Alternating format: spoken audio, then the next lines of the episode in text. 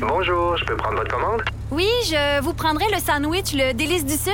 Par contre, j'enlèverai le poulet, l'ananas, les oignons puis le fromage feta. Votre auto, c'est un espace où vous pouvez être vous-même. Euh, donc vous voulez juste le, le pain et la sauce? Oui, monsieur. Elle mérite d'être bien protégée. Et vous méritez d'être bien accompagné. Trouvez la protection la mieux adaptée à votre auto avec Desjardins Assurance et obtenez une soumission en quelques clics sur desjardins.com.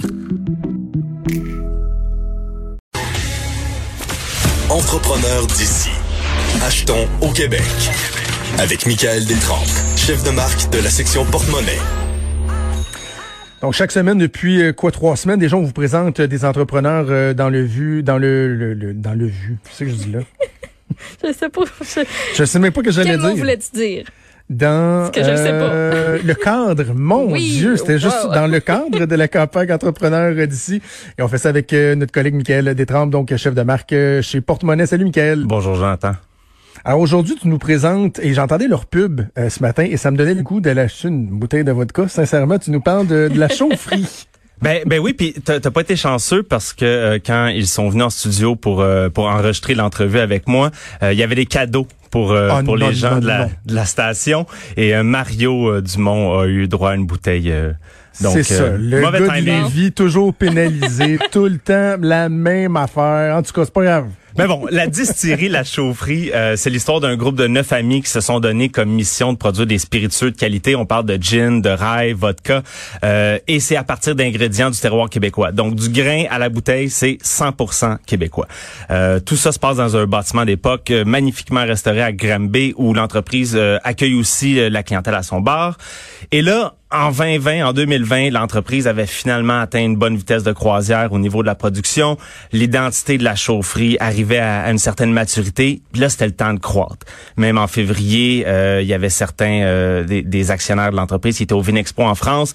Il y avait des belles relations, il y avait des partenariats peut-être en vue qui euh, qui se tramaient. Puis là, euh, parce qu'on le sait, là, on, on a parlé euh, pour euh, les, les autres entreprises là, euh, des, des semaines dernières, pour développer des parts de marché là, pour un produit niché comme ça, euh, on doit se présenter en personne, on doit Ben faire oui. goûter, tu sais. Puis là, euh, l'opération en Europe, l'opération Chambre fonctionnait, tout portait à croire que 2020, euh, ça verrait la, la pleine éclosion de la chaufferie. Puis là, on écoute Vincent Van Horn, qui est le maître distillateur et l'artisan de toute l'opération. Mais là, À notre grand force, c'est quand même qu'on a des, des visages en arrière de notre compagnie. On n'est pas un géant producteur qui est rendu tellement in- inhumain. Le monde, le client maintenant, il cherche, il cherche l'histoire, il cherche euh, le visage, la personnalité en arrière des produits. Et nous, c'est notre point fort où qu'on est un, un vrai distillerie. Et donc, mais en effet, il faut, il faut se serrer des mains, il faut, faut parler au monde, jaser de notre philosophie de production. Et là, évidemment, bon, tu l'as dit, la COVID arrive. Là, il faut, il faut s'ajuster, il faut revoir nos, euh, nos façons de faire. Comment eux se sont ajustés? Ben justement, tu on parle de, de serrage de main. Euh, le serrage de main est mis sur pause indéfiniment euh, à la mi-mars. Et là, la, la PME, dans une espèce de, de twist ironique, a complètement viré sa production à l'envers pour créer du désinfectant à, à main. On parle du Purel, dans le fond. Euh, Patrick Lemay, un des actionnaires qui travaille plus au niveau du marketing, nous explique ça. Producteur d'alcool, Donc, j'ai appelé Vincent. J'ai dit, Hey, Vincent, euh, je viens de lire un article. euh, Peut-être qu'on pourrait faire du purel. Il me dit, Pat, on perdra pas notre temps à faire ça. Il y a pas de, y a- on n'a pas de temps à perdre avec euh, cette euh, business-là. Quatre jours après, quand je suis retourné à la distillerie, il faisait de l'alcool parce que un autre de nos partners avait dit, Hey, euh, on va essayer ça. Donc, euh, on, apprécie le fait qu'il y a plein, euh, de gens qui ont mis l'épaule euh, à la roue pour contrer la pénurie, mais en même temps, eux autres, ce qui est fait triper, c'est de faire de l'alcool. J'imagine ils feront pas ça éternellement non plus. Ben oui, parce que justement, au début, c'est la folie. Euh, ils me disent que, le téléphone ne, dé- dérougit pas, là, puis leur stock s'écoule extrêmement rapidement. Mais tu sais, Vincent, pour l'avoir rencontré en personne, c'est un, vrai artiste. là. C'est un, c'est un artisan dans l'âme. Pour lui, fabriquer du purel, on s'entend, c'est pas, c'est pas le rêve d'une vie. Il va pas euh, délaisser tout son, euh, tout son projet qui lui tient, euh, qui lui tient à cœur là, pour, euh, pour donner un contremaître d'usine de produits hygiéniques. On s'entend, c'était pas son but. Et là, ça tombe bien, les gros joueurs de- du monde du désinfectant ont repris le dessus sur la pénurie. Et là, la chaufferie retourne progressivement à ses activités depuis quelques semaines. Euh, mais là, euh, tu sais, j'ai- les, les gars sont excités de retourner à leur plan initial de 2020, de développer la marque. Mais là, euh, selon les actionnaires à qui j'ai parlé, euh, la SAC puis le gouvernement pourraient re- leur rendre la vie beaucoup plus facile, euh, surtout là spécifiquement aux producteurs euh, de spiritueux. Par exemple, c'est un exemple complètement absurde. La chaufferie peut pas vendre son alcool directement à son bar de Granby. Donc, ce qui se passe, Ah. elle envoie les bouteilles à la centrale de la SAC à Montréal. La SAC, évidemment, ensuite distribue ça dans ses succursales à travers le Québec. Les gars retournent, les gars de la chaufferie retournent acheter leurs propres bouteilles en magasin à Granby. Donc, on parle d'un voyage de 200 km qui aurait pu se faire sur une dizaine de mètres, sans pollution tu en me plus. niaises. Ouais. Tu me niaises. C'est donc bien ridicule. Fait que c'est ça. Fait que euh, Vin- Vincent là, nous expliquait un peu comment un, un allègement de, de la réglementation leur ferait un grand bien. Ils savent pas, le marge du SAQ représente quand même euh, une multiplication de fois 3 de notre coût. Notre bouteille se vend au montre à 48 pièces notre bouteille de gin, et nous, on reçoit 13. Euh, ce qui est explicable avec le grand vitrine qui est les magasins du SAQ. Mais quand on le vend chez nous, tu viens à la distillerie, tu l'achètes directement de moi. Le SAQ l'a jamais touché. Euh, eux autres, ils prennent quand même plus d'argent que nous sur la bouteille. Et donc ça, ça serait une petite chose qui représente un très petit quantité d'argent pour eux, mais que pour nous, ça changerait la game entièrement.